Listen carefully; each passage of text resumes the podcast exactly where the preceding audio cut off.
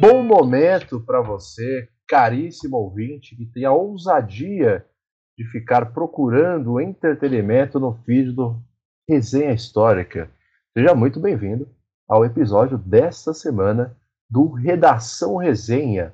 Hoje é 25 de março e você provavelmente vai estar escutando este episódio é, daqui a seis meses, porque a sua vida daqui a seis meses estará com certeza muito pior do que ela está neste exato momento do presente.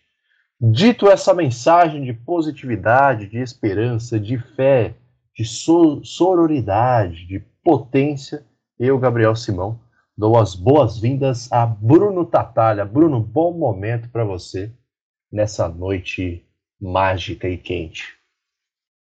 Excelente momento, noite quente, não sei porquê, mas um bom momento mesmo assim, até porque eu tenho dois ventiladores apontados para minha pessoa e nenhum ar-condicionado. É, chegamos ao resenha de número 9, a contragosto, porque esse é o programa mais desmoralizante de todo o feed do resenha, afinal é o programa que a gente tem vergonha de mostrar para os outros quando se fala de resenha histórica, mas é o programa mais legal de fazer, mesmo assim. É... Agradeço ao Gabriel Simão, agradeço ao nosso convidado, porque a gente agora é seque, tão chiquérrimo, como diria ali, linda quebrada. É, muito boa noite para o nosso convidado que vai ser apresentado. E cuidem-se, é, tomem cuidado para quem vocês enviam Pix. Vou começar assim, depois eu explico um pouquinho melhor. É, o Bruno já adiantou, então vamos lá, né? Temos aqui um convidado internacional. Ele que vem de um lugar muito distante, conhecido como Guarulhos, mais precisamente o bairro do Secap, ele, um homem de poucas, mas sábias e sucintas palavras, Gabriel Rossini. Gabriel, seja bem-vindo à antessala do manicômio. Bruno, Gabriel, bom momento, muito obrigado pelo convite. Será um prazer comentar as mais diversas notícias desse país. Tenho certeza que a opinião do Gabriel ao final desse episódio será sumariamente o oposto do que ele disse agora. É, se vocês Eu... querem saber logo no começo como é que vai ser a opinião do Gabriel Rossini no final desse programa, assistam os 15 últimos minutos do episódio 3 de Prezado Amigo Afonsinho. A opinião será exatamente a mesma. Eu comprovo e aprovo. Exatamente. Porque aqueles 15 minutos finais foram uma pequena amostra ao nosso querido Gabriel Rossini aos ouvintes do Prezado Amigo Afonsinho do que se passa deste lado da ponte. E já vou avisando que é bom você usar galocha de chuva para escutar o Redação Resenha, porque como é de costume, como já é de praxis de todos os ouvintes aqui, aqui se encontra o puro chorume do noticiário brasileiro, patrocinado pela péssima redação do site Pragmatismo Político. E é exatamente por ele que nós vamos começar é, o, a nossa seleção de notícias, né? Então vamos lá. Uma notícia que saiu no último dia 22, essa semana. Ucranianos é, proíbem brasileiros de lutar na guerra contra a Rússia. Então, na verdade, isso daqui é só para fazer uma, uma, uma, atualização do que a gente comentou sobre é, os brasileiros estarem colocando a localização, postando fotos em redes sociais durante a guerra segurando armas, fazendo papel de trouxa heterossexual, né, levando a cultura do trouxa heterossexual de óculos escuros brasileiro para o leste europeu. E como consequência disso, os russos estão retribuindo o favor, jogando caríssimos mísseis balísticos militares e arrasando quarteirões inteiros ou bases inteiras da legião estrangeira. Então, depois dessa grande contribuição da cultura tupiniquim contemporânea, os brasileiros foram proibidos de participarem da guerra na Ucrânia. Então, aqueles que falam português, aqueles que comem um balde gigantesco de açaí, que contém de tudo um pouco que seja possível e mastigável neste mundo, estão proibidos de participarem da luta na Ucrânia. É, eu não sei, sinceramente, se isso é algo positivo ou negativo, mas é o que é. Eu gostaria de escutar é, a opinião do nosso convidado, Gabriel Rossini, porque eu sei que ele é um profundo conhecedor, um profundo crítico desse tipo de ser humano que a gente divide o convívio diariamente. Na, na matéria tem uma aspa do, de um ex-militar brasileiro que fala o sentimento é de vergonha. Mas, pô, o cara foi sentir vergonha só agora, velho. Só quando foi expulso. Ir pra lá pra ir pra uma guerra que não é sua. O cara não sente vergonha e vai sentir ser expulso de uma guerra, velho. É, agora tá tudo bem. É, sei lá, não tem muito o que falar, não. é, Bruno. Não, assim, eu a minha opinião é que não é, não é negativa essa, essa, essa, essa questão da, da, da proibição. Que assim, eu, a primeira coisa que eu pensei quando eu vi essa notícia, eu fiquei me perguntando: a, a participação do, do Brasil na Segunda Guerra é uma parada muito pontual, é, ela é pequena, né? Uma campanha, questão da febre, né? Uma estratégia política da Eu fiquei época. pensando se o brasileiro não tinha sido barrado também naquela época. Porque o brasileiro não é mais, não é muito diferente, assim, fora a internet, o brasileiro não é muito diferente do que ele era aí 70 anos atrás. É, e aí eu acho que tem tudo a ver, assim, 80 anos atrás, né? É, eu acho que tem tudo a ver com, com essa parada. Se o brasileiro tivesse internet naquela época, nem, nem na, na, na missão que foi teria ido. E aí eu acho que é, nesse sentido também, eu ainda acho totalmente positivo, porque, bom, todo mundo aqui é formado em história, né? A gente ia ter que explicar uma parada dessa e talvez, talvez é, isso possa ser apagado pela história, assim, essa, é, esse momento anterior possa ser apagado pela história, exatamente por essa, graças à Ucrânia mesmo, né, ter impedido a, a gente de participar mais, de fazer mais merda. O meu medo agora é os caras olharem e falar, ah, beleza, então vou participar do lado da Rússia. Isso é alguma coisa só para poder estar tá no meio do bolo. Então, assim, é, esse cara, inclusive, era ex-militar brasileiro, o cara da aspa que o, que o Rossini é, puxou. E, e, era um grupo de 35 pessoas. Mano, assim, é, é tipo férias frustradas o, o, começo, né? Você sabe que vai dar merda. Você sabe que vai dar. Só eles não sabem. É, igual eu tinha falado na, na do maluco lá que era instrutor de tiro na, na edição passada. Todo mundo sabe, assim, eu sabia que ia dar bosta. Ele não, por algum motivo, ele, ele acreditou que ia dar certo. Mas não vai. E, Por algum motivo ele achou que a guerra é alguma coisa diferente além de uma guerra. Exato. Não vai dar certo e, graças a essa ação do governo da Ucrânia, também não vai dar errado. Verdade, né? Mais um grupo de pessoas votantes para outubro de 2022. É, era só isso que ele tinha que falar sobre essa notícia. Foi o que o Gabriel falou, não tem muito o que comentar além disso. O grosso mesmo já falamos semana passada. Então vamos tocar o barco. Bruno, traga a real notícia que abre o episódio de hoje. Que eu também não sei se é melhor ou se é pior do que a notícia anterior. Né?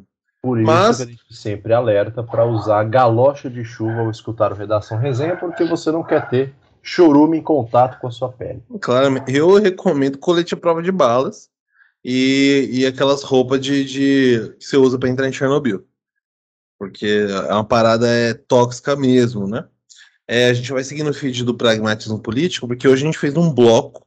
Então, as primeiras notícias são do pragmatismo, e a segunda parte não é para a gente tentar se desapegar aos poucos, até que eles contratem a gente, que é o meu. Essa é a minha, minha intenção aqui, né? Eu não quero ficar no feed do resenha, quero ficar no feed do pragmatismo político. Mas, da notícia do dia 23, temos o seguinte: coach de meditação, e eu já poderia encerrar por aí a notícia desdenha de pessoas em situação de rua. Abre aspas, são pobres por escolha, fecha aspas. Podia ser slogan de governador, né? Márcio França, Márcio França não necessariamente, mas lá, Paulo Scaff, são pobres por escolha. É, ao compartilhar a experiência que teve com, entre aspas, pedinte brasileira, que se apresenta nas redes como coach de meditação, que eu não faço a menor ideia de como você faz coaching de meditação, afirma que pessoa em situação de rua colhe que planta. Abre aspas. Não é culpa do governo, não é culpa dos outros que ela está naquela situação. Cada um escolhe. Ah, mas não tive oportunidade. Vai fazer. Está na revista Forbes. Não tem isso de vítima. Fecha aspas. Eu vou reforçar que isso são aspas e que essa frase não sairia da minha boca. É, Julia, é, Juliana Brescovitch Carvalhães, que não tem nome de gente com dinheiro, com certeza, de 38 anos, se apresenta nas redes sociais como coach especialista em meditação. Ou seja, ela é especialista em ficar quieta, é, sem fazer barulho. E claramente não é o que ela está demonstrando aqui nessa notícia. Mulher causou polêmica e passou a receber críticas ao compartilhar um vídeo em que relata uma experiência que teve com uma pedinte.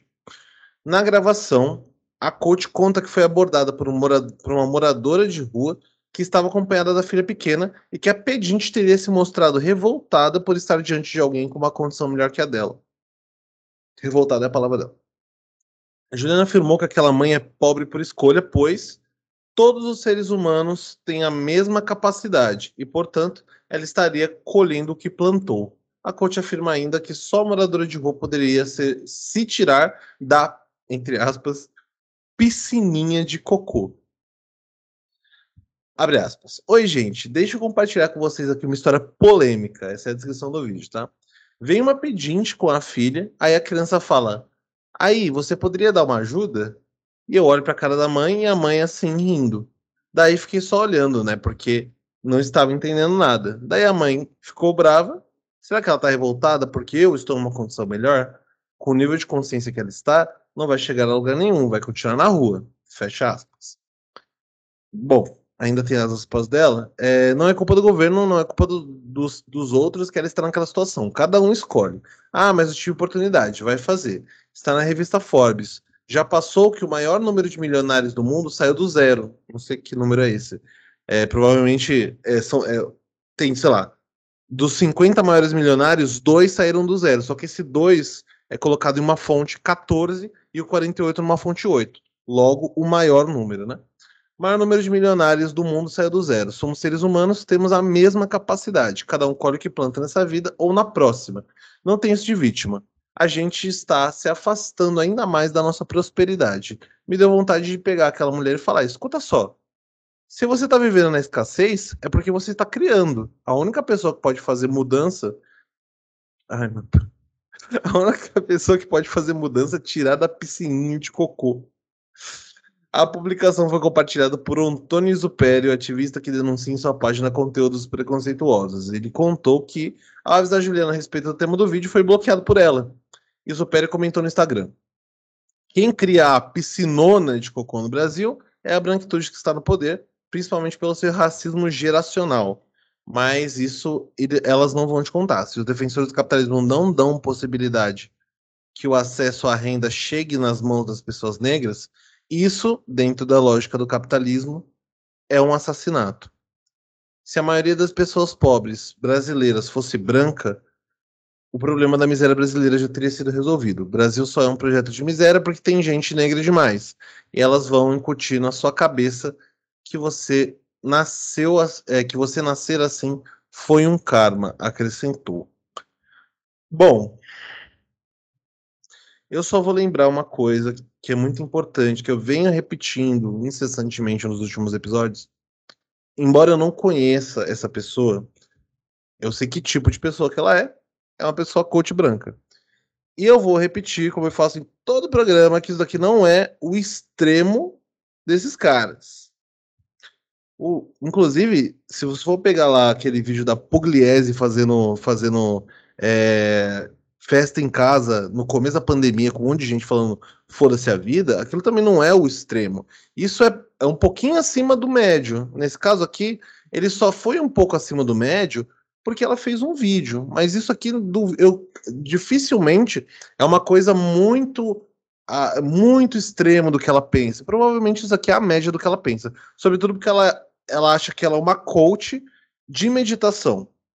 É, que também já é uma área. Não, não sei quantos coaches de meditação são, são, são é, licenciados pelo Dalai Lama para praticar essa, essa esse cara para praticar essa função, né? É, é, você... é, a mesma coisa que você ser um coach de, de água filtrada, tá ligado? Tipo, qual é a lógica de você fazer esse tipo de coisa?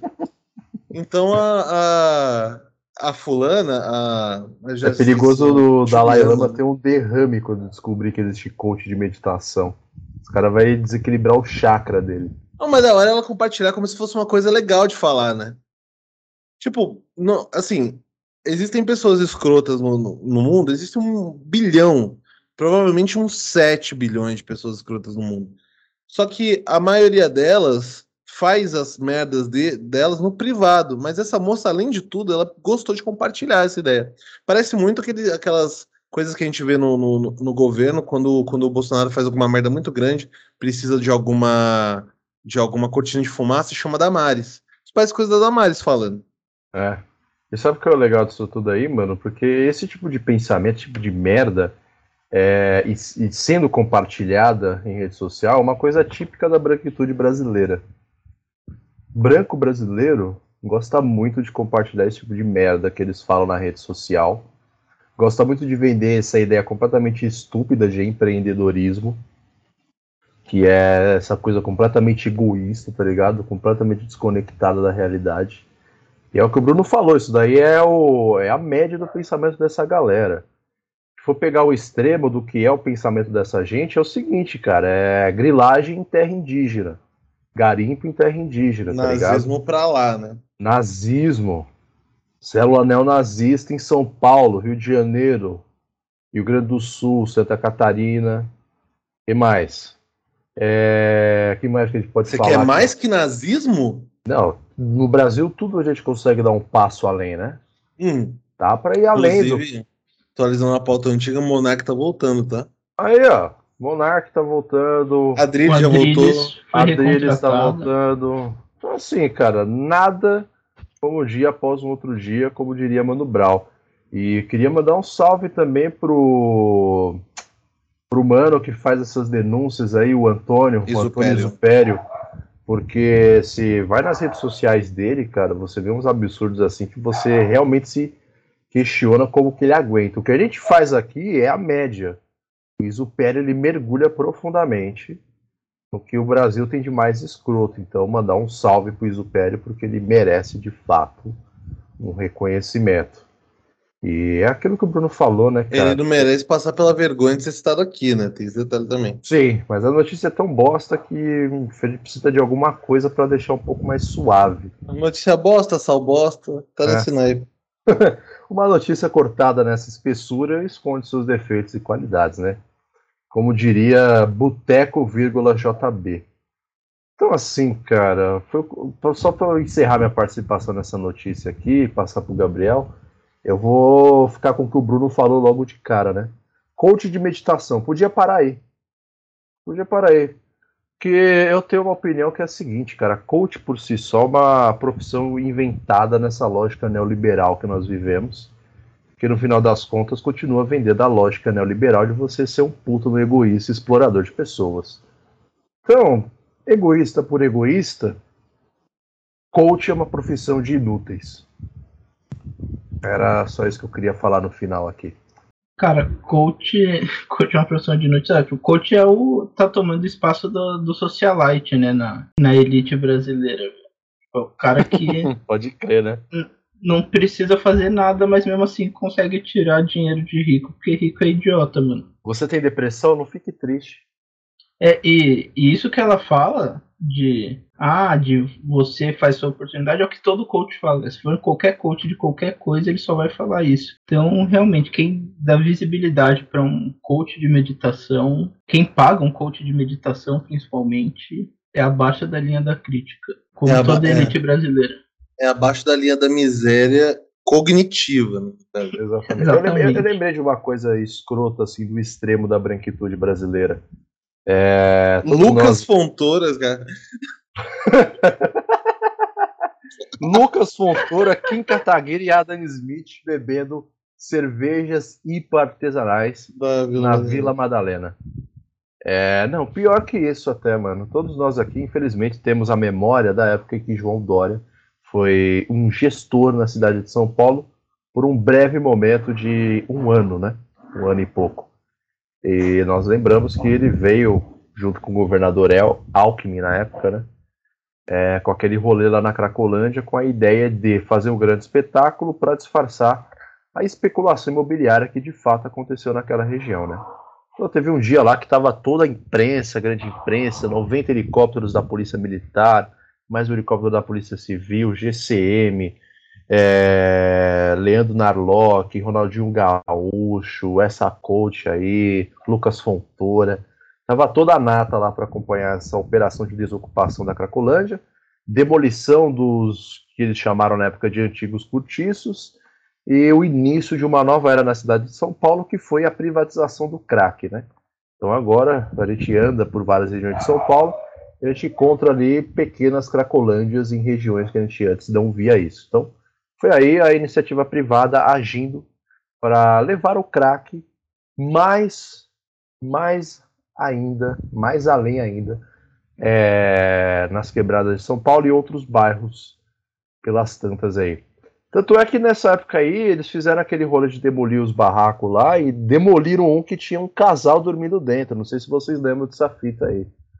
Então isso daí acho que é um bom exemplo para mostrar um, um pouco do extremo da branquitude brasileira, para mostrar que nada que não possa ficar pior do que já está, né? Então é sempre bom a gente lembrar dessa, dessa valiosa lei da natureza quando se fala de Brasil, quando se fala de São Paulo. E quando eles descobriram que tinha um casal dentro lá da, da construção, eles foram embora e nunca mais tocou no assunto na, na grande imprensa paulistana, né? Exatamente. Foi um negócio esquecido, eles fugiram do lugar e. É, e essa semana apareceu, né? A Cracolândia ali, aquela região, tava vazia. Tinha mais ninguém também. Lógico, a cidade inteira é Cracolândia agora. É, exatamente. Não, é... não foi comentado na época porque esse programa não existia. Senão, claramente estaremos aqui falando sobre isso. Verdade, a nossa vida naquela época, finado ano de 2016, era claramente sad vibes, bad vibes, né? Mas com um pouco menos do que a gente tem de menos esperança atualmente. Faz sentido? Então a gente estava ali numa linha negativa de esperança o, Lucas não naquela... tanto na Vila Madalena. Exato, só que era um pouco mais do que é hoje atualmente, para várias coisas. E, e, bebendo no final do bar Luar de Paraty. Finado Luar de Paraty. Jazz. É, Jazz. Morreu. É. Enfim, se você tem um bar pé de barro e quiser patrocinar este humilde programa ou convidar é, este trio, por que não? Para gravar um episódio no seu bar, por favor, mande, mande uma mensagem. O cara quer gravar o Juscelino Cubicast, é impressionante. eu, eu, mano, eu tranquilamente faria minha viagem pro Rio de Janeiro só para gravar o Juscelino Cubicast com o Diogo Defante. E o Homem-Aranha. O Homem-Aranha é vascaíno, porque tem o Homem-Aranha do Flamengo também. Ah, não, Flamengo não. É, vamos seguir aqui porque tem muita merda para acontecer. Talvez essa daqui seja a grande manchete do episódio de hoje. De novo, no Pragmatismo Político, uma notícia do dia 24, conhecido como quinta-feira, também conhecido como ontem. Investigação identifica 16 empresas em esquema de sabão em pó falsificado. Vou repetir a manchete caso você não tenha acreditado no que eu disse. Investigação identifica 16 empresas em esquema de sabão em pó falsificado. É, eu também podia parar por aí, né, a notícia. Porque eu acho que isso daqui já é suficiente para comentar. Mas vamos ao texto. Esquema milionário, dois pontos. Mais de 300 toneladas de sabão em pó falsificado foram apreendidos, cara. Isso daqui é muito louco. Investigação aponta envolvimento de 16 empresas em vários estados brasileiros. A Polícia Civil de Minas Gerais revelou um esquema de falsificação de sabão em pó envolvendo 16 empresas e um lucro superior a 3 milhões por mês. Rapaz, ele está no ramo errado da vida. As companhias atuavam na distribuição e venda do produto em diferentes tipos de estabelecimento, tais como supermercados, atacarejos e centros de distribuição. De acordo com o delegado Wesley Costa, só nessa fase foram apreendidas 85 toneladas do produto em Minas Gerais, Espírito Santo e Bahia. No mês passado, outras 230 toneladas do produto falsificado foram confiscadas pela polícia. O órgão contou com a colaboração dos setores de qualidade e jurídico do fabricante do produto verdadeiro, e os nomes das empresas envolvidas na fraude não foram revelados. A Polícia Civil chegou até os envolvidos após serem encontradas anotações em um galpão onde era realizada a falsificação. A partir desse conteúdo, foi possível verificar os fornecedores e identificar a cadeia de distribuição e venda final do produto.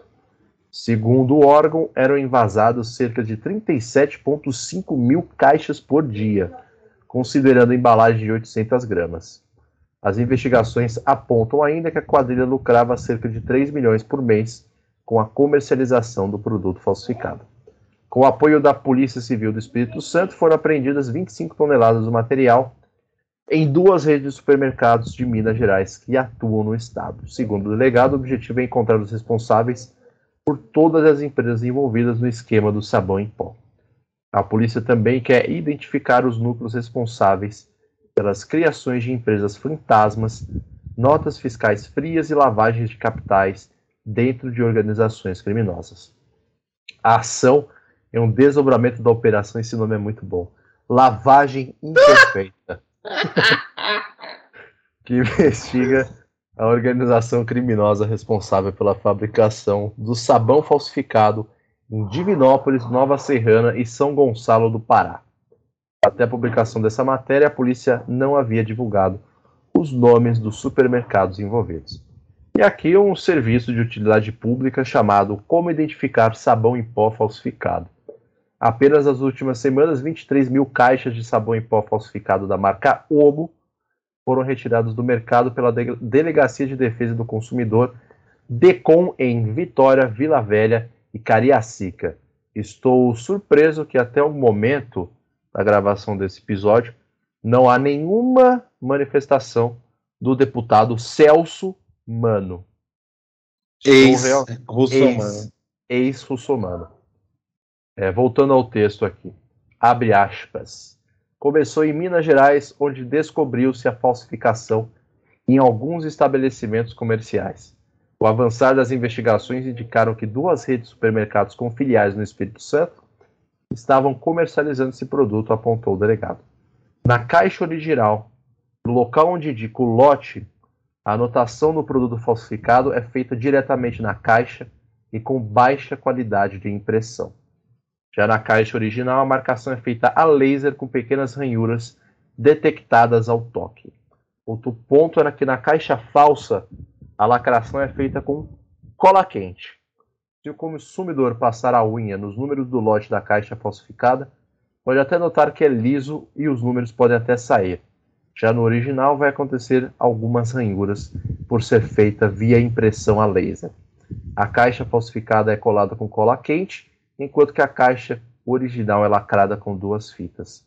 Por ser, por ser fechada de forma incorreta, ao balançar o produto falso, é possível perceber que o mesmo começa a vazar, esclareceu o delegado Eduardo Passamani.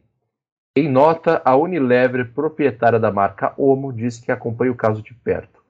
O andamento das investigações e o colaborar com a polícia para que o golpe à empresa e ao consumidor não volte a se repetir. A multinacional aponta dicas para que os compradores suspeitem de possíveis falsificações. E aí está lá, a qualidade do fechamento do cartucho. O cartucho, no caso, a caixa de sabão. A cor, brilho e impressão das embalagens. A impressão da data de fabricação, validade e lote, que são feitas a laser. A cor, textura, perfume e qualidade do produto. É... A coisa que mais chamou a atenção aqui logo de cara foi que é a primeira vez que o Espírito Santo tem relevância no cenário no... nacional de notícias. Então é a primeira vez que eu ouço falar de fato de algo que aconteceu no Espírito Santo e que diz respeito a todos nós. Segundo, eu fiquei imaginando assim os caras é, bem, bem amad amadoramente, tá ligado?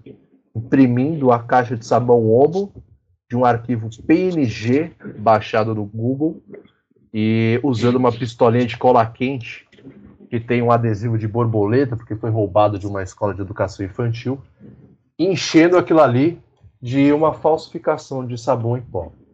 O ano é 2022 e nós temos aqui coaches de meditação e sabão homo falsificado. Essa Posso- é a notícia. Posso fazer a Por favor. pergunta? A pergunta mais importante disso aqui? O Por favor. que, que tem dentro da caixa de sabão em pó falso? Então, sabão falso. Ah, e o que, que é? Ele não lava sua roupa? Talvez ele não faça isso tão bem. É, Né? Então, eu fiquei pensando nisso, porque eu fico imaginando o consumidor final, né? O, o dono de casa, igual o Bruno, a dona de casa, que compra um sabão e o sabão não lava a roupa, mano. É, porque é isso, é Como que você descobre que o sabão O sa- é falso, velho? Então, aí você chega e fala assim, ah, o sabão em pó lavou minha roupa, pô. Aí ele vai deixar um cheiro, mas é coisa do maciante, tem nada a ver com sabão, assim, tipo, sabe? Uma coisa é você comprar Omo e vir Ace, isso nem existe mais, né? Mas vir brilhante no lugar, outra coisa é tipo, o que é um sabão em pó falso, velho? Não existe Exatamente, né, mano? sabão em pó. Caralho. É que nem se comprar sabão em pó e bicarbonato de sódio na, na, na caixa. Isso é falsificação. É, com Tá corante outro azul, né? É igual Tá vendendo- cigarro falso, velho. Cigarro É. falso continua sendo cigarro. É, o- e o câncer é possivelmente menor, inclusive. A não ser quando ele vem com gosto de, de, de, de presunto, que eu já ouvi relatos. Mas aí já é outra história também. É outra, é outra história e ela entra na- nessa mesma categoria junto com a notícia que veio como sugestão dessa, que é 24 marcas de azeite de oliva estão impróprias para consumo, que eu não posso abrir, que eu vou descobrir que todas as marcas que eu compro não, tão não, tão, não são próprias para consumo. É, essa daí do azeite eu vi. Ah, só, não. só falta não ser azeite também. né? Não, os caras botam óleo diesel, aí é fácil descobrir o que, que é. É, você vai morrer envenenado em poucos minutos. Agora, sabão em pó, velho, no final das contas, assim, o único problema mesmo é que você tá pagando mais caro por um produto que provavelmente é mais barato, sabe? Mas ainda, é que nem uma vez quando eu, quando eu era pequeno, bem pequeno, assim, sei lá, uns oito anos, que eu vi uma, uma notícia no. Não lembro se era no Globo Repórter, uma parada dessas, mostrando uma, uma fábrica clandestina de tênis da Nike, que era, tipo, lá, no interior do Paraná, assim, e que os caras produziam com o mesmo material, faziam o mesmo processo, se não, obviamente não com as mesmas máquinas, mas o mesmo material, o mesmo processo, e eles imprimiam a- as etiquetas iguais. Aí eu ficava assim, mas. Então, tipo, qual que é a diferença do original pra esse? É, tipo, a gente vai julgar o sabão em pó pela qualidade da impressão na caixa, é só isso? Então, é, essa questão, eu falo, não, ele- pô, ele não tá rendendo. Mas é assim, eu, de fato, eu acho que o problema mesmo não é o que você vai pagar. Você vai pagar por um homo, você vai receber um, um sabão em pó mais vagabundo. Mas, do jeito que as coisas estão no mercado, você acaba pagando muito mais do que um homo no homo também. Sim. Até no, no de verdade, você acaba, teoricamente. Então, eu, eu posso dizer que, por exemplo, o arroz hoje é falsificado? O pilão tá 20 conto, mano. Meio quilo de pilão. Isso, isso não é falsificação? Pode muito bem ser borra de café já passado, né? E os caras secou e, é, é, os caras secou e embalou de novo. Um outro ponto que tá aí jogado na matéria é que, pô, o negócio é mal vedado e quando você pega a caixa vaza. Ninguém compra um, um produto que tá vazando, velho. Você pegou o- a caixa de sabão em pó e vazou, você vai trocar. Então, Sim, porque é um negócio comum, né? é. Você pegar um sabão e, e notar que algum ali tá vazando, a prateleira do mercado tá com um pouco de sabão. É a mesma coisa do açúcar, né? Normalmente você compra o açúcar, você vai pegar o primeiro, ele tá com açúcar em volta ali, tá sujo de açúcar, que algum tá vazando. Você vai pegar os que estão mais no fundo porque não tá vazando. Então, assim, cara, talvez os caras tenham que fazer algum teste para saber se o sabão é verdadeiro ou não, porque senão você vai ter que observar na prática mesmo, para ver se o bagulho faz espuma, para ver se não começa a corroer o seu tanque, destruir Não. a sua máquina de Não, lavar. você tem que começar a, a interrogar o sabão em pó com um detector de mentira pra saber se ele é falso ou não. É, mano. Qual que é a sua procedência, irmão? Fala aí. Ai, É cara, mesmo? mano. É porque, tipo, a impressão que tem é que o texto está incompleto, né? Eles não colocaram o que, que é o sabão falso, de fato. Mas a questão é, o sabão falso é sabão. Ele só não é o sabão da Unilever. Também, também, né? Tem a famosa quebra de monopólio aí. É, não é que tá incompleto. Se tivesse incompleto, se tivesse essa informação, se, fosse- se eles- se os caras estivessem colocando farinha de trigo misturada no sabão em pó, eles iam dizer na matéria. Mas eles É, estão se então. atentando só à parte estética. E quando eles falam do, do, do sabão em si, eles falam super genericamente. Cor, Entendi textura, perfume e qualidade do produto. Textura de sabão em pó, quem que fica checando textura de sabão em pó, pelo amor de Deus, gente? Cor. Ai, meu Deus, esse azul não é cobalto. Pelo amor de Deus. É, realmente o Bruno tocou Fe- num. fe- fez espuma, lavou a roupa, filho. E outra, perfume. Perfume você põe amaciante, irmão. é verdade. Importante ter o Downey lá. É, porque parece que essa frase aí está falando de comida, né? Cor, É. textura, perfume e qualidade do Parece produto. que é e cocção do ovo. É, é, qualidade do ingrediente que você vai comer depois, mano. Exato. Sei lá, parece que estou falando de um bolo. Eu acho que assim, os caras. Eu acho que existe um desvio de dinheiro aí envolvido. Que é um desvio Claramente. de dinheiro da própria Polícia Federal, que tá fazendo assim, gastando dinheiro para fazer essa investigação aí. Mas, aliás, a Polícia Civil, né? A Polícia Civil de Minas. Eles que estão gastando dinheiro à toa para fazer essa investigação por um bagulho que só não tem a mesma qualidade, mas mesmo o homo não tem a mesma qualidade sempre. Assim como o café não tem a mesma qualidade sempre. Quando o café tá pior, ele sai mais caro e aí vem com mais porcaria junto. É, e assim continua. Os caras, então, esses- a Polícia Civil de Minas Gerais, ela não vai se preocupar se o homo ficar mais porcaria. Ela vai se preocupar se o homo não for feito pelo Unilever. E aí é isso. Vou falar assim que vai me matar usar sabão em pó falsificado? É que o azeite é um bagulho que mata, mano. Porque dependendo do que o cara colocar no azeite, você fica zoado, né? Infecção alimentar e tal. Agora, sabão em pó, o cara vai comprar uma caixa e outra.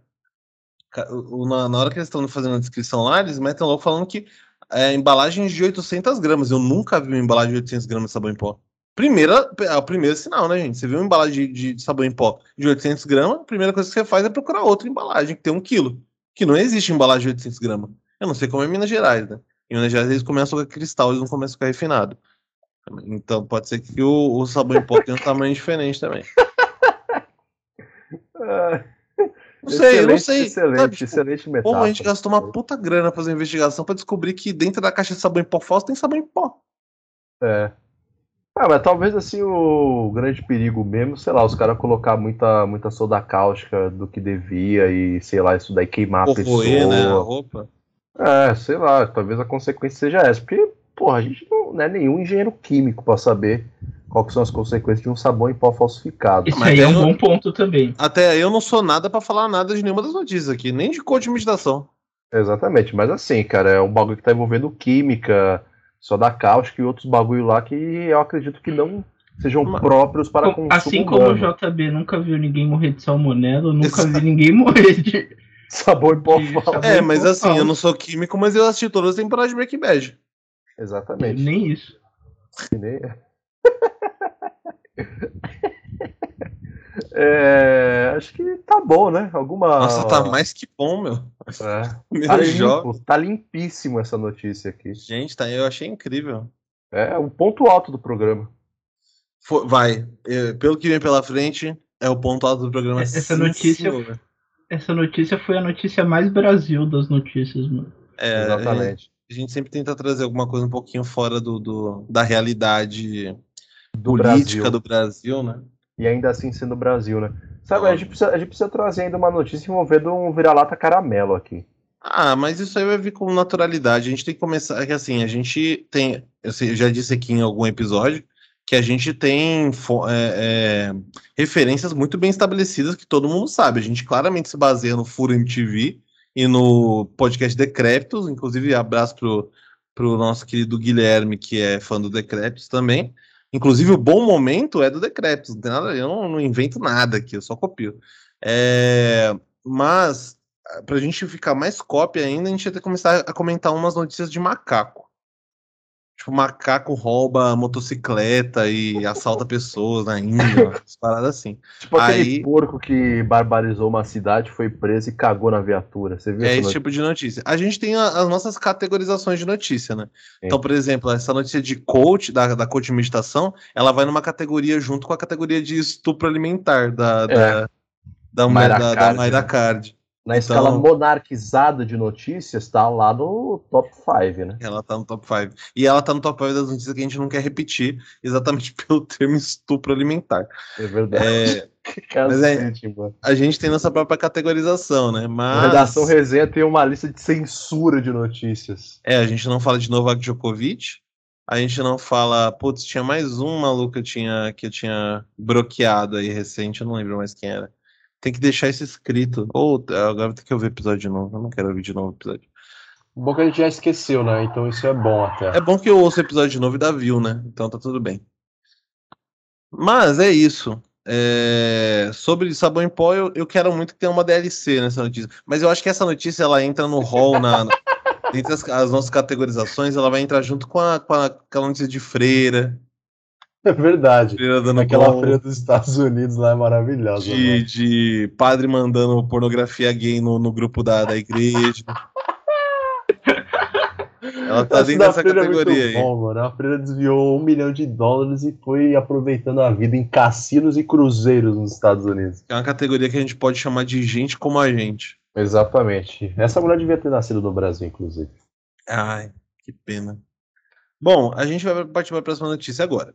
E a notícia é do nosso, da nossa família preferida do Brasil. É, a gente sempre discute quem são os Kardashian brasileiros, são os Pontos, os Picon mas claramente são os Bolsonaro. E eu espero que Penup de Bolsonaros com muita urgência depois da próxima eleição. Que aí o Bolsonaro já vai estar um pouco mais livre para novos trabalhos, digamos assim, né? Mas o tema da vez é um personagem que a gente nunca abordou aqui em notícia. É, como o, o patriarca da família é necessariamente o presidente do, do país, ele tem tido muito mais evidência, e a gente sabe que os filhos tiveram mais evidência no começo do, do, do governo, principalmente por, por suas estripulias, né?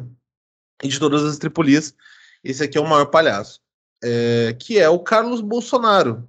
É, o cara que tem um primo que só é primo dele e não é primo dos irmãos dele. E aí, qual é a questão? O Carlos Bolsonaro, além de um primo, ele também tinha uma noiva, que era uma estudante de 26 anos, tal. E ele ia se casar uh, na semana do dia 25. Eis que, olha aí, né? Ah, o que o destino faz com a gente. A noiva determinou com ele. Faltam dois dias do casamento. E essa é a notícia. Mais uma notícia do pragmatismo político. Pelo amor de Deus, não contrata. É... E a última notícia do pragmatismo político do nosso bloco, que provavelmente vai se chamar Bloco Pragmatismo Político. Então a notícia é essa: noiva termina com Carlos Bolsonaro a dois dias do casamento. Estudante de 26 anos desfez noivado com Carlos Bolsonaro a dois dias do casamento. A cerimônia já estava toda organizada e ocorreria nesse sábado. Eu abri um parênteses aqui, claramente essa, essa cerimônia também e é, ela ia ser paga com dinheiro público e a gente acabou se ferrando nessa também. A jovem é de uma tradicional família de políticos do extremo sul brasileiro.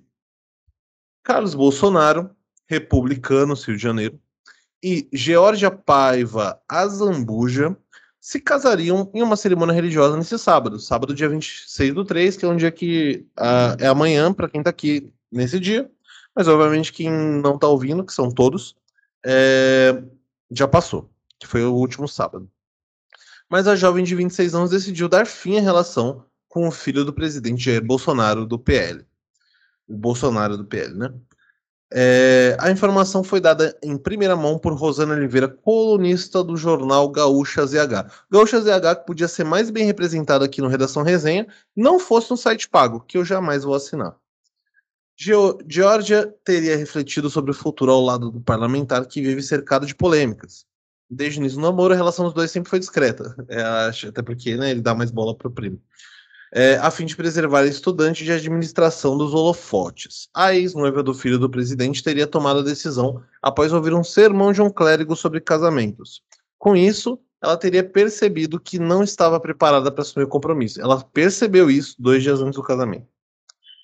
Georgia teme que as controvérsias de Carlos respinguem em sua vida pessoal.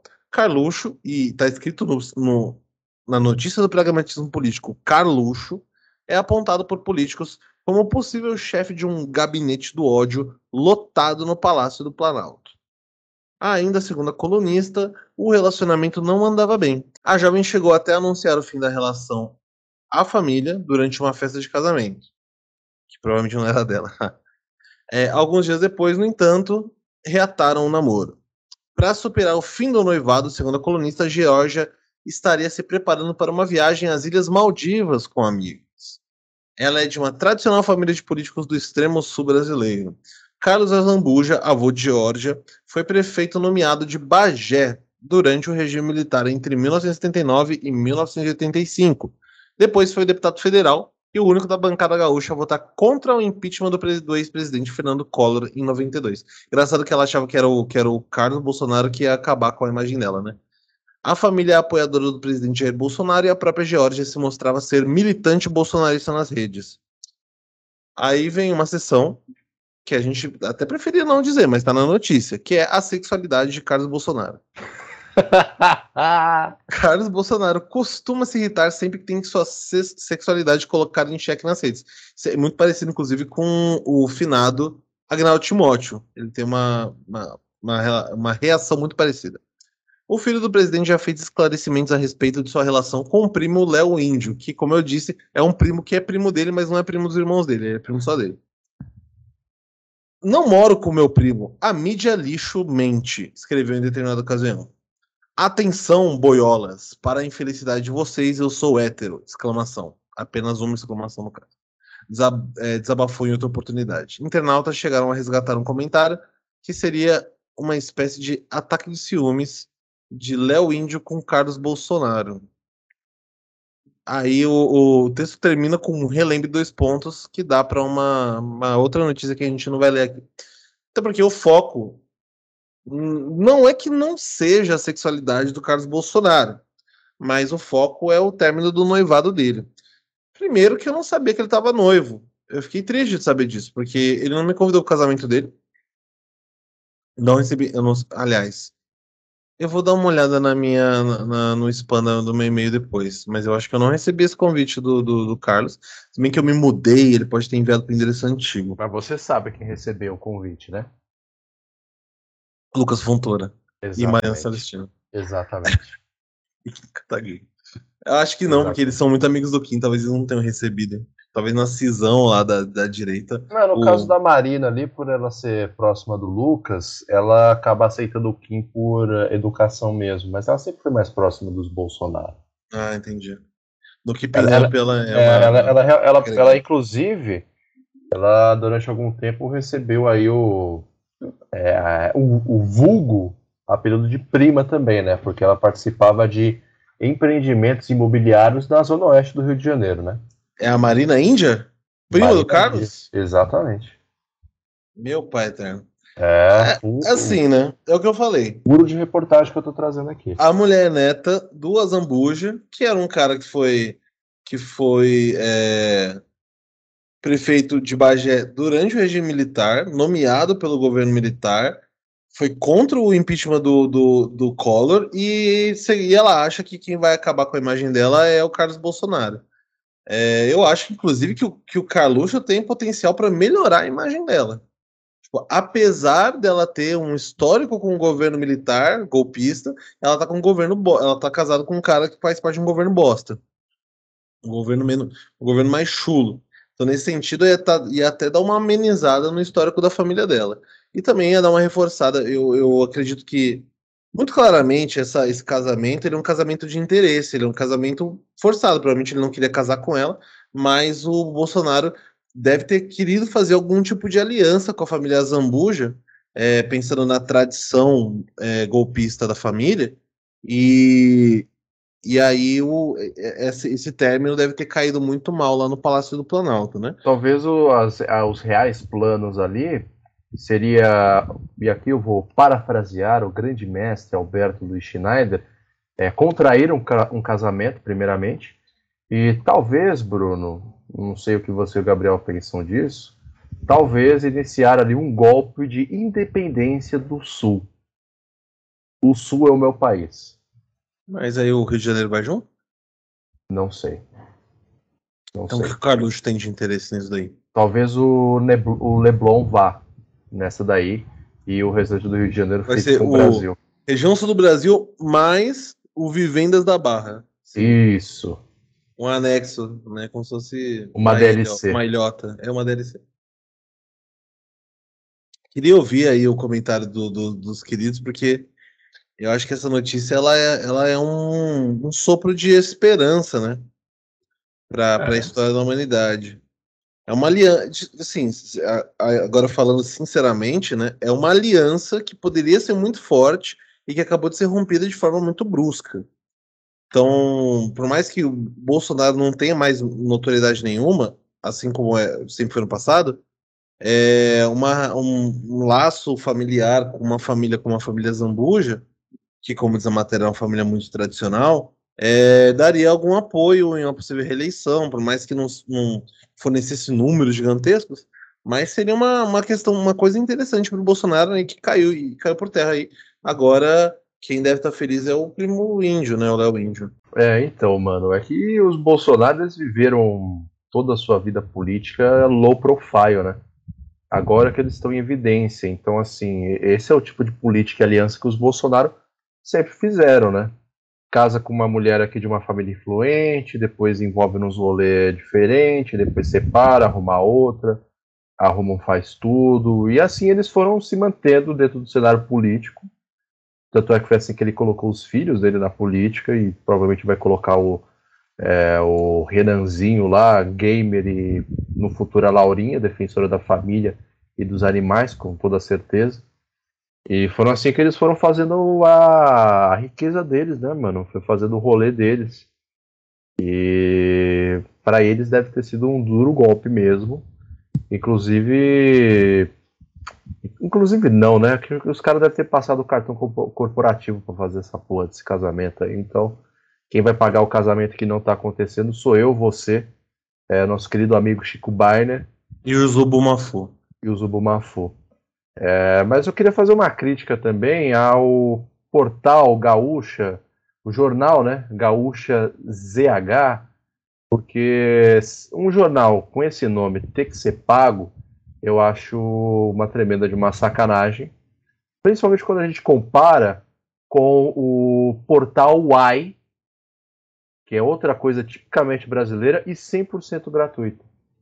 A gente pode ter acesso a notícias é, até de melhor qualidade em termos de redação no portal Y.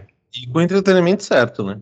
É, e um entretenimento certeiro assim. Então, se você quer ter diversão é, com notícias, eu sugiro que você bloqueie o Google Chakra, desliga a Globo News e vá se informar no portal Y e no Twitter.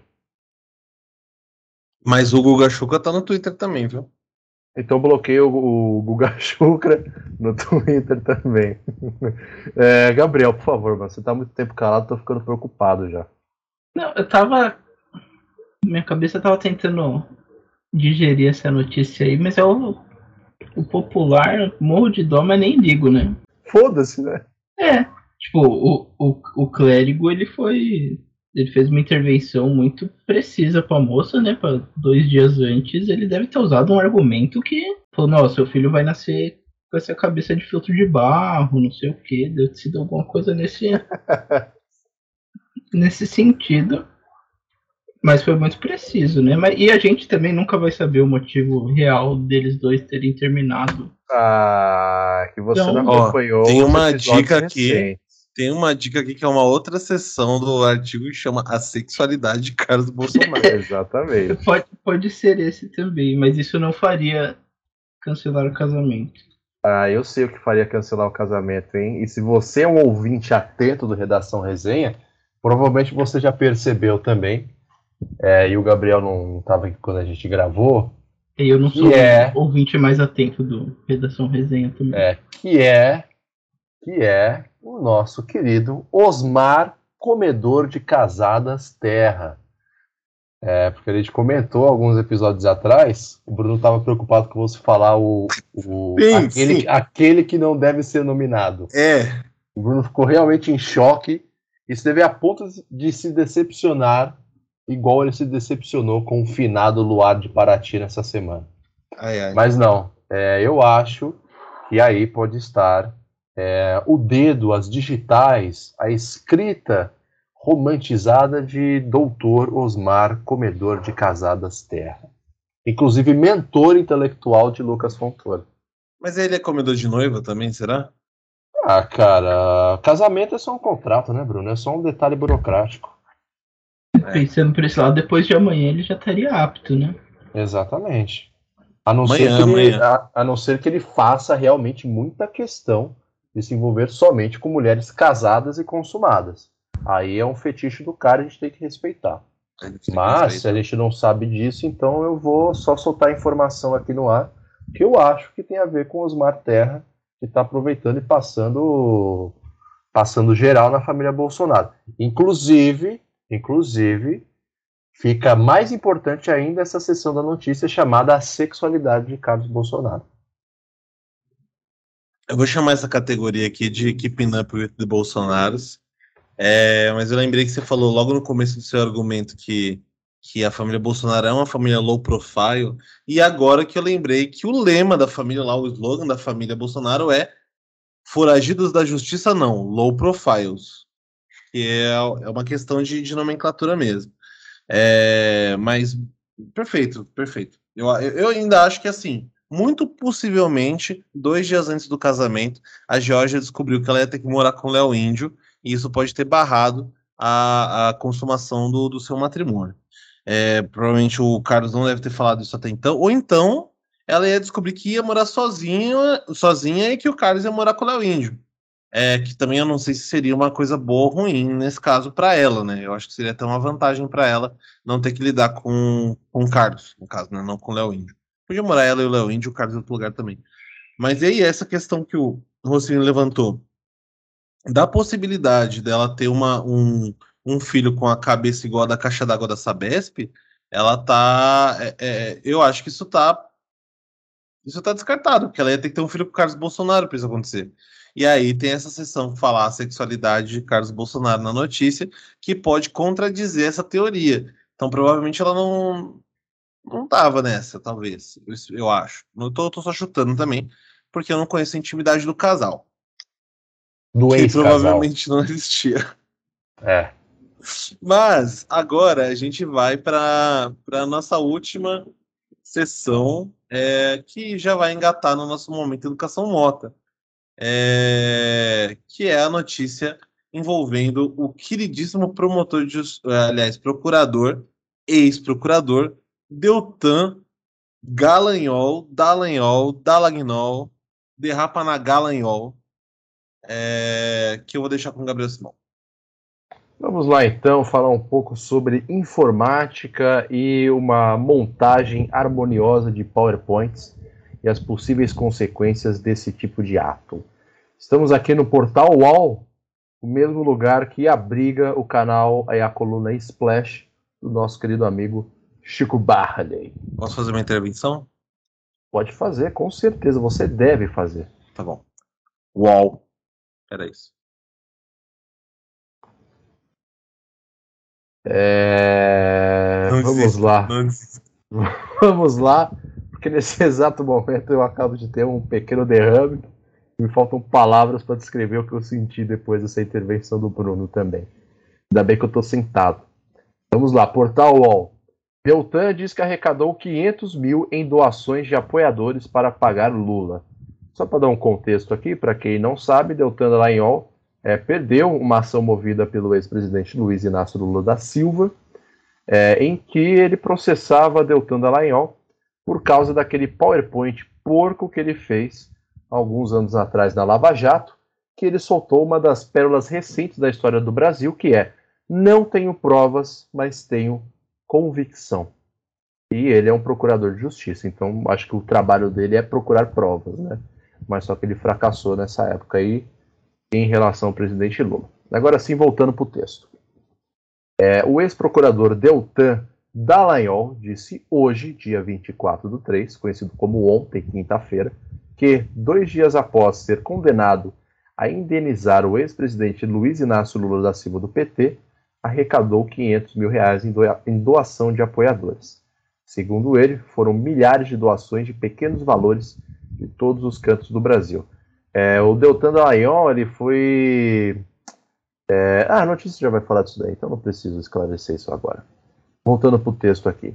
É, o ex-procurador esclareceu, porém, que caso consiga derrubar a decisão, doará todo o valor para hospitais filantrópicos que tratam crianças com câncer e portadores de autismo. O valor da indenização estipulado pelo, pelo Supremo Tribunal de Justiça é de 75 mil reais. E aí sim, com as correções, o valor passaria para casa dos cento e, pouco, cento e poucos mil reais. É, abre aspas aqui, citando o ex-procurador. O valor de 500 mil é mais do que o suficiente para cobrir o valor da indenização a Lula, caso não consiga derrubar a decisão, escreveu. Para o ex-coordenador da Operação Lava Jato em Curitiba, o movimento de apoiadores foi de solidariedade e protesto. Uhum.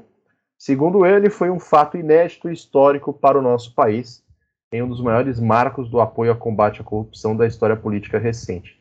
É, queria lembrar que tiveram pessoas que realmente fizeram doações para a viagem do MBL para a Ucrânia, né? Então acho que não é a primeira vez que pessoas são feitas de trouxa nesse país e apoiam pessoas também trouxas.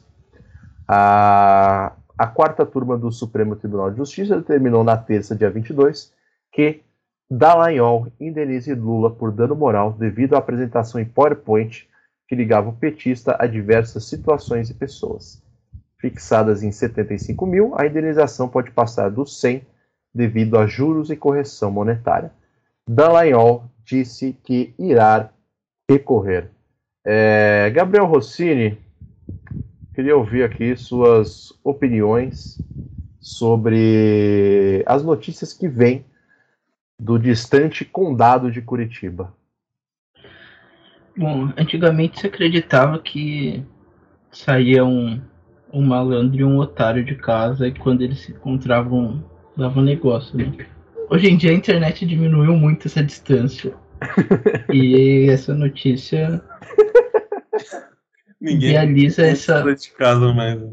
essa afirmação. Ninguém precisa sair de casa mais pra ser malandro e otário. Né? O cara procurador ganhava sei lá quantos mil reais de salário, mas todos os benefícios tem que ser muito otário mesmo. Fora que depois da Operação Lava Jato ele ganhou uma nota também fazendo palestra por aí em empresa, Sim. né? Ele era coach de meditação, não era não? Provavelmente. É, eu acho que é um bom momento para a gente fazer uma metáfora aqui e reviver aquela pegadinha do programa Silvio Santos, que dizia o seguinte: é um papapá.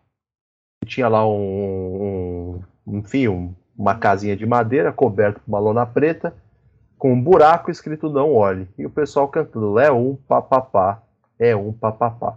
Até que alguém colocava a cabeça lá dentro, tomava uma torta na cara e eles continuavam: é dois papapá.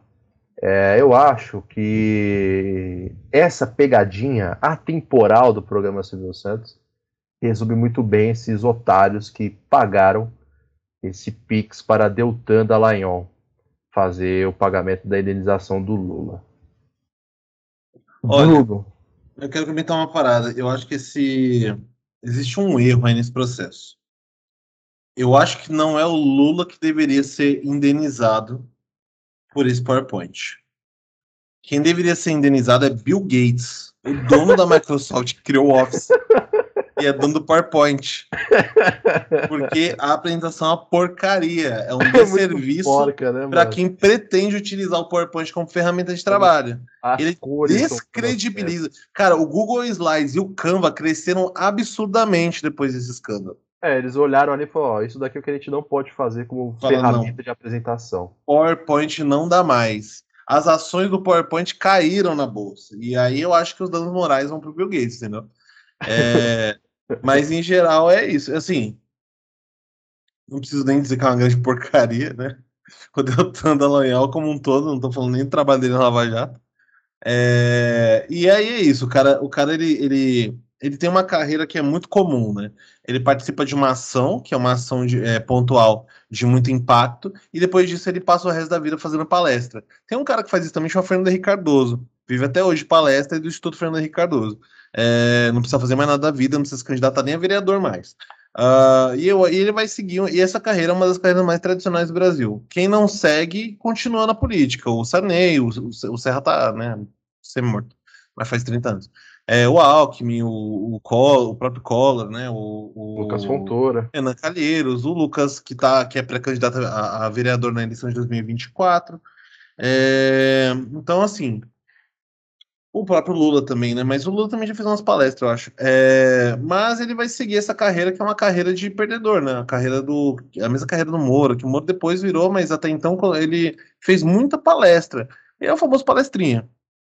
Só que o palestrinha do, ele não é nem o, palestrinha esquerdo-macho, né? ele é o palestrinho de direita que para a mina na balada no, no, e fica falando no ouvido dela sobre Bitcoin e Cop Stanley. Então é, é, é esse tipo de pessoa para quem essas pessoas estão doando dinheiro. E assim, é, a galera não sabe contar, né? Tem esse detalhe também. Meio milhão de reais.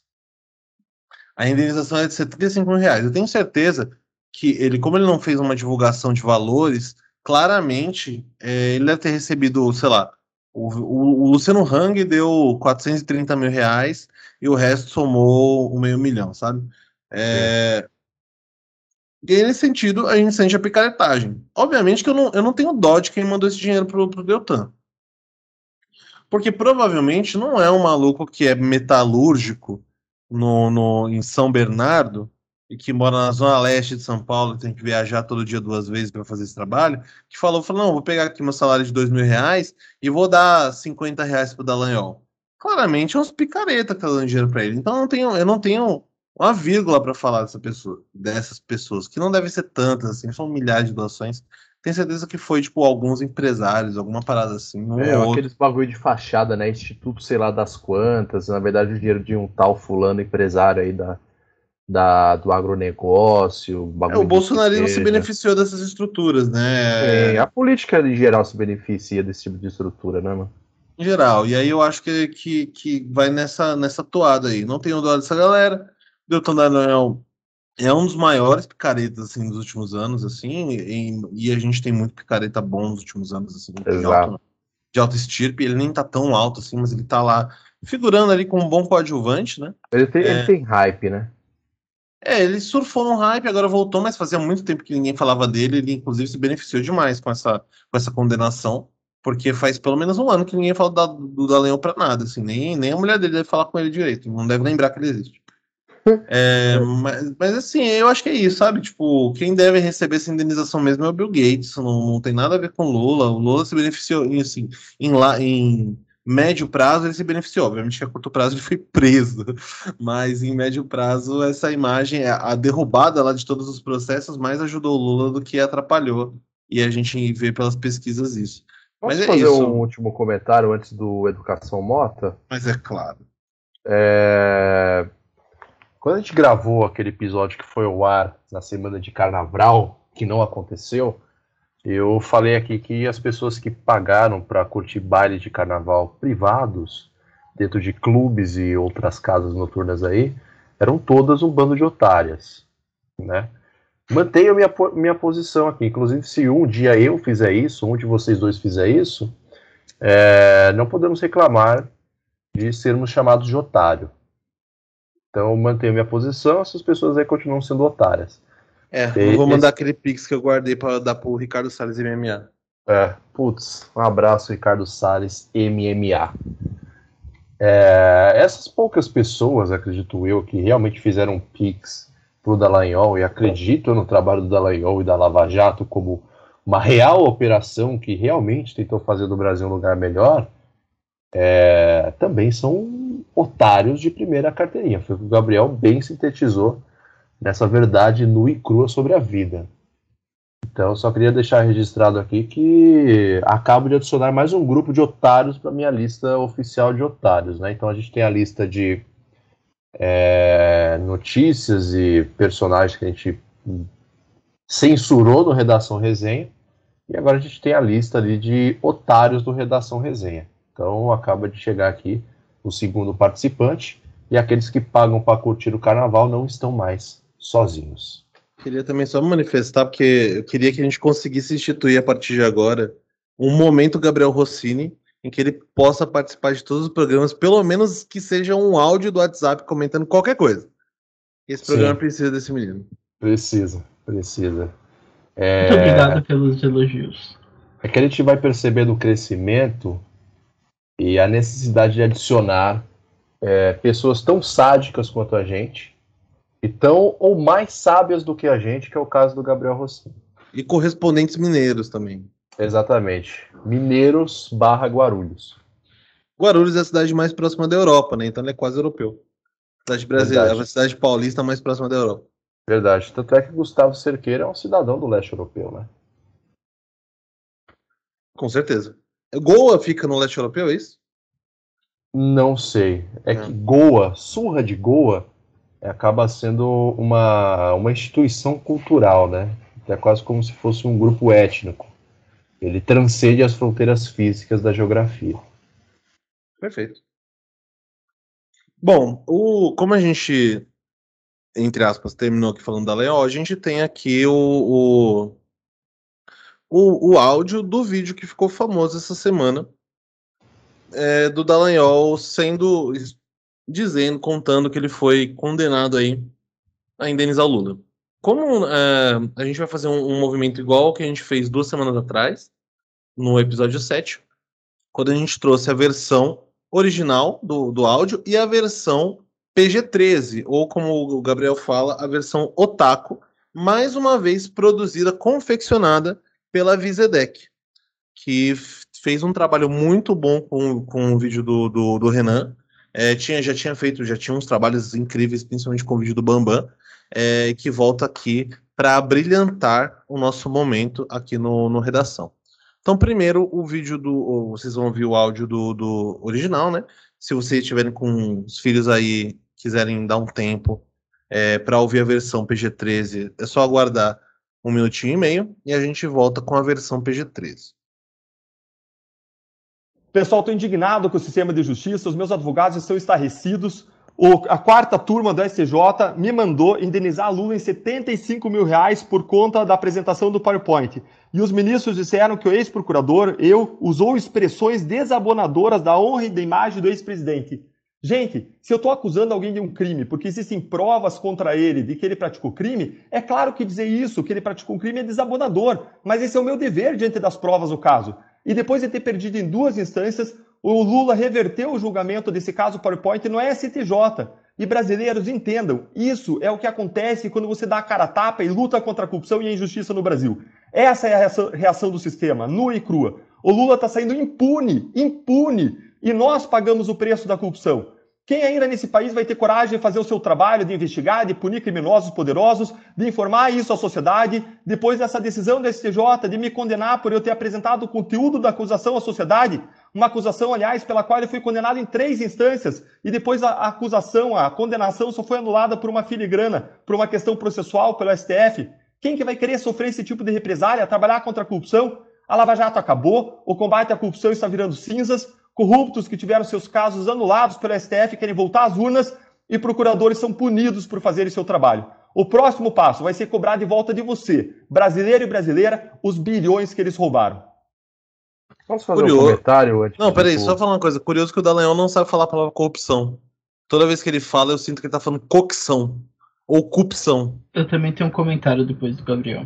Mano, É, a gente aqui no Redação Resenha, ao longo dos episódios, vira e mexe falar de Curitiba como uma cidade onde as pessoas, aparentemente, têm o hábito secular de abençoar armas de fogo. A gente já falou duas vezes aqui sobre a igreja evangélica a igreja católica abençoando arma de fogo em vez de abençoar os fiéis. É, tem esse hábito. Curitiba também tem o segundo hábito secular de turistas paulistas e do Rio de Janeiro irem até o Jardim Botânico de Curitiba e tirarem fotos é, no Jardim Botânico de Curitiba. Isso por si só, para nós que já vimos milhares de fotografias iguais a essa, vale equivale como uma viagem até Curitiba, certo? E agora, aparentemente, Curitiba também é a terra das pessoas que não sabem fazer um PowerPoint. Era só isso que eu tinha para falar. perfeito. Rossini, O meu comentário vai primeiro no sentido do. Mano, imagina o quanto de bullying que o Dallagnol não sofreu na escola, velho. pedagogia da humilhação, como bem já, já pontuou o. Gabriel Rossini. Exatamente. E o outro ponto é que tem uma aspa dele que me fez dar uma, uma larga risada, que foi a hora que ele fala. O ex-procurador, eu? Não dá, gente. O cara. Tudo bem que a dicção dele é ruim, mas, pô, pera lá, né? Todo mundo sabe que é você. É, é curioso e divertido. Eu acho É. que o, que o Dallagnol, ele é um, um, um grande analfabeto brasileiro. É, Tá aí num, numa carreira muito sólida de, de, de problemas de desenvolvimento da fala e tal. Também é, talvez seja uma questão até a gente não comentar isso para não incorrer num, num, acabar descobrindo que o cara tem algum, de fato, algum problema é. de fala, né? Que não, é, que não é só idiotice da parte dele, ou coisa de, de sei lá, paranaense.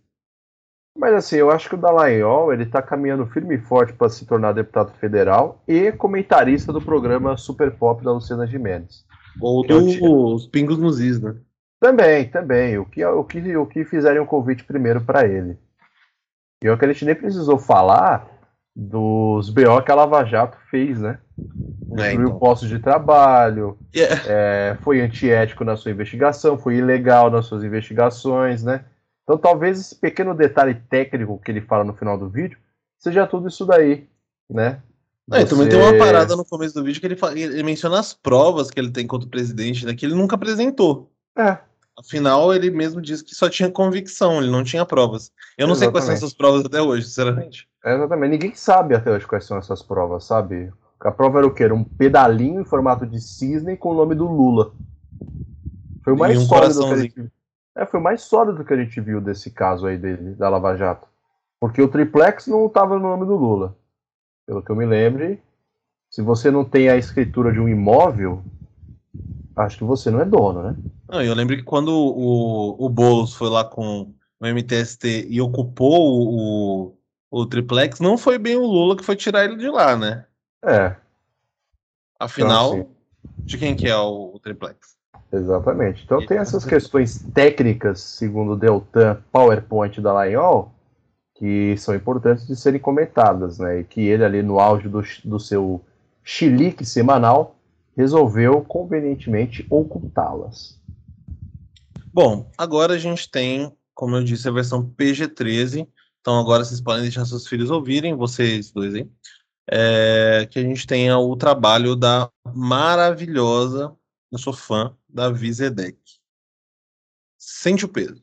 Pessoal, eu tô muito babo com essa tia, meu avô ficou aborrecido o, a quarta turma da manhã me mandou indenizar Lula Chan em 75 dadinhos por conta que eu belisquei ele. E os ministros disseram que o ex-procurador, eu, usou expressões muito feias da honra e da imagem do ex-presidente. Gente, se eu tô acusando alguém de um crime porque existem provas contra ele de que ele praticou crime, é claro que dizer isso, que ele praticou um crime, é muito feio. Mas esse é meu dever diante das provas do caso. E depois de ter pedido em duas instâncias, o Lula tinha reverteu o julgamento desse caso PowerPoint no STJ. E, coleguinhas, entendam, isso é o que acontece quando você dá cara a tapa e luta contra roubar e guardar caixão. Essa é a reação, reação do sistema nua e crua. O Lula tinha tá sendo impune, impune. E nós perdemos porque guarda caixão. Quem ainda nesse país vai ter coragem de fazer o seu trabalho, de investigar, de punir criminosos poderosos, de contar pra professora? Depois dessa decisão do STJ de me condenar por eu ter apresentado conteúdo da acusação à sociedade, uma acusação, aliás, pelo qual ele foi condenado em três pega-pegas, e depois a acusação, a condenação, só foi anulada porque ele fez figas, porque da baiou no intervalo. Quem que vai querer sofrer esse tipo de represália de durar que guardou caixão? A Lava Jato acabou. Tá guardando caixão nos piques, os chatões que tiveram seus casos anulados pelo STF querem brincar nas ruas e meus amigos são punidos por fazer seu trabalho. O próximo passo vai ser cobrar de volta de você, amiguinho e coleguinha, os milhos que eles chuparam. Aí, se alguém não tinha entendido o que o Dallagnol falou, claramente isso aqui ficou, ficou esclarecido nessa, nesse vídeo da Zedek que fez um, um belíssimo esforço para fazer um sotaque paranaense enquanto ela fazia a dublagem do vídeo do, do, Nossa, sim, do Dallagnol, que é perfeito. Muito bom, cara, muito perfeito. bom. Muito bom. Sei que a gente não significa nada na sua vida, mas abraço, Vizedek. É. Manda, marca a Vizedek no, no Twitter, um de vocês dois aí, com o um episódio do Redação Resenha. Meu, meu, meu Twitter é anônimo, não posso fazer isso. Então o Gabriel tem que fazer isso, porque o Gabriel ele é corajoso e dá a cara a tapa na hora de guardar caixão. Na hora de guardar caixão. Exatamente. Perfeito. Eu acho que é, isso aqui é a forma perfeita de terminar um programa que foi tão variado né, no dia de hoje. A gente começou pela Ucrânia, passou por coach de meditação, sabão falsificado, a sexualidade de Carlos Bolsonaro, até o nosso querido Deltan Dallagnol, o amigo do Pato de Maringá.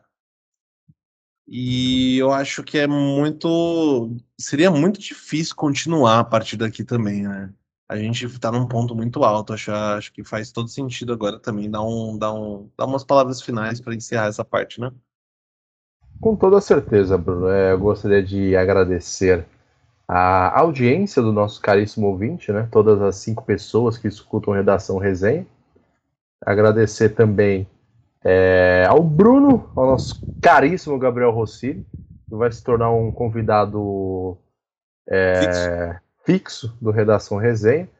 E se o programa de hoje aqui não não impressionar o Chico Barney, eu Nada sinceramente eu sinceramente desisto de qualquer tentativa, qualquer tentativa de conduzir uma vida dentro da comunicação e da fofoca profissional.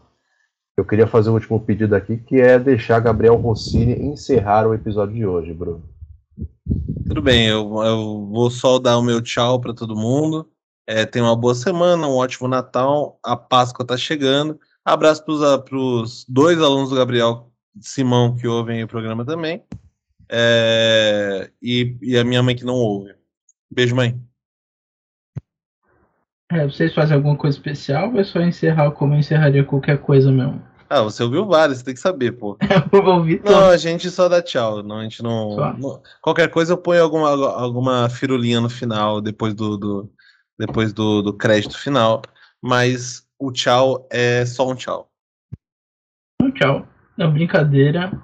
É, eu queria agradecer o espaço, foi muito bom ver as decadentes notícias desse nosso Brasil. Foi um prazer estar aqui com vocês, meus queridos amigos e ouvintes. Um abraço, tchau.